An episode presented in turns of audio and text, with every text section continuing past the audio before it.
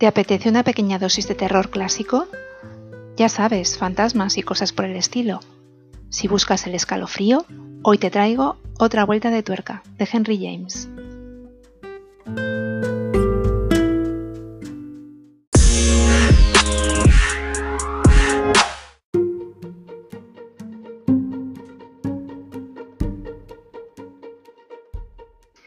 Conozcamos unas pinceladas del autor Henry James, uno de los grandes de la literatura.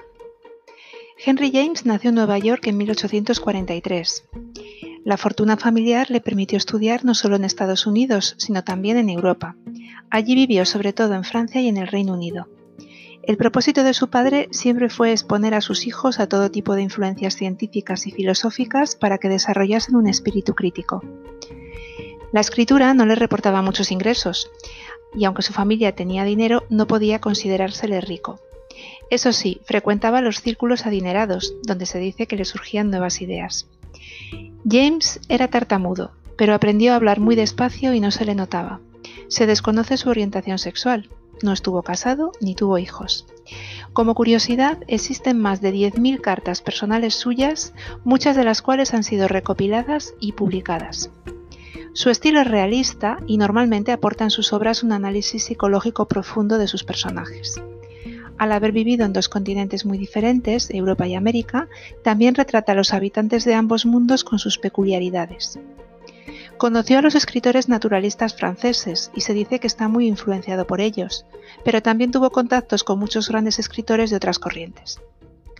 Algunas de sus obras más conocidas son Las Bostonianas y Retrato de una Dama, que también se han llevado al cine.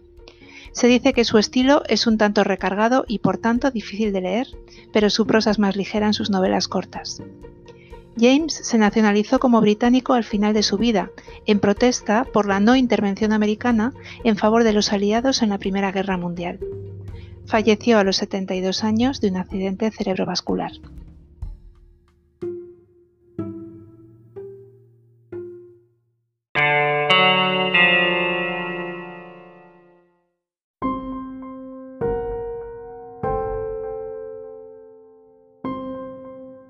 Otra vuelta de tuerca de Henry James se publicó en 1898 y está considerada una de las novelas de referencia del género del terror. Aunque no es la primera obra de este género, sí fue la primera que dio a los niños un papel primordial en la historia.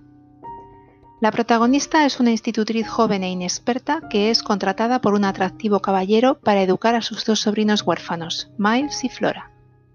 Al poco tiempo de llegar a Bly, la mansión familiar, la institutriz comienza a ver fantasmas y llega a la conclusión de que se trata de la señorita Jessel, la anterior institutriz, y de Peter Quint, una ayuda de cámara de su jefe que habría tenido con ella una relación amorosa en el pasado. Ambos habrían muerto en extrañas circunstancias.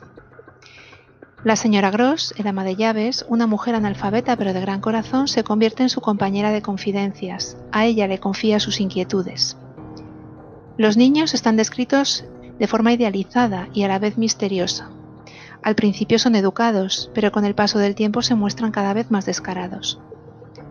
De algún modo, la protagonista queda muy impresionada por la situación y tras muchas vueltas en la cabeza, muchas vueltas de tuerca, llega a la conclusión de que los fantasmas ejercen una malvada influencia sobre los niños.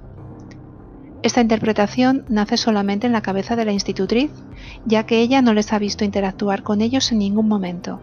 Los niños no hablan nunca del tema y nadie más del servicio ha visto las apariciones.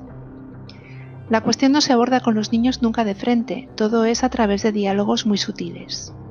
La institutriz es la única narradora de la historia, lo que la convierte en poco fiable.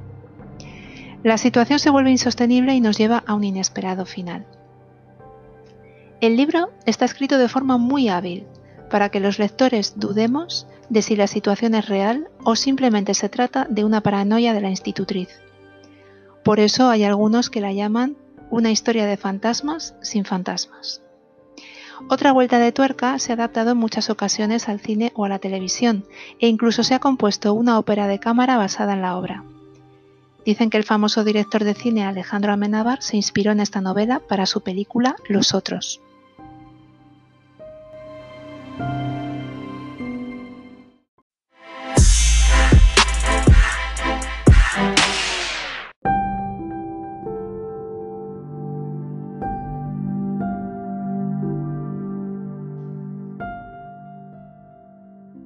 Os traigo ahora algunos fragmentos de otra vuelta de tuerca. Hay que tener presente que esta obra se escribió a finales del siglo XIX y que la sociedad y el lenguaje de aquella época eran diferentes al de ahora. Esta es la bonita descripción de Bly de la mansión que hace la institutriz al principio de la novela.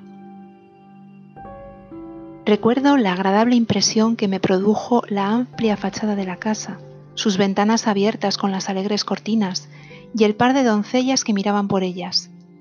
Recuerdo el césped y las brillantes flores y el crujir de las ruedas sobre la gravilla y las densas copas de los árboles sobre las que los grajos graznaban y trazaban círculos en el dorado cielo transmite paz y alegría, ¿nos parece?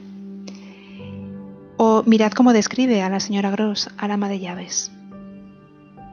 Así es como la veo todavía, así es como mejor la recuerdo, frente a las llamas, en su silla de respaldo recto, en aquella habitación en la semipenumbra del atardecer, una gran imagen de las cosas en su sitio, de cajones cerrados con llave e imperturbable descanso. Sin embargo, después empiezan a llegar los elementos inquietantes. Por un momento me pareció reconocer, débil y de lejos, el grito de un niño. Luego, al borde de la conciencia, delante de mi puerta. Otro ejemplo, en este caso, la institutriz que habla con la señora Gross de la aparición de Quint. Pero si no era un caballero, ¿qué es? Es un horror. ¿Un horror? es Dios me ayude si sé lo que es. Y cuando la protagonista se autoconvence de que los niños están al tanto. Lo saben. Es demasiado monstruoso. Lo saben, lo saben. Sé que hablo como si estuviese loca.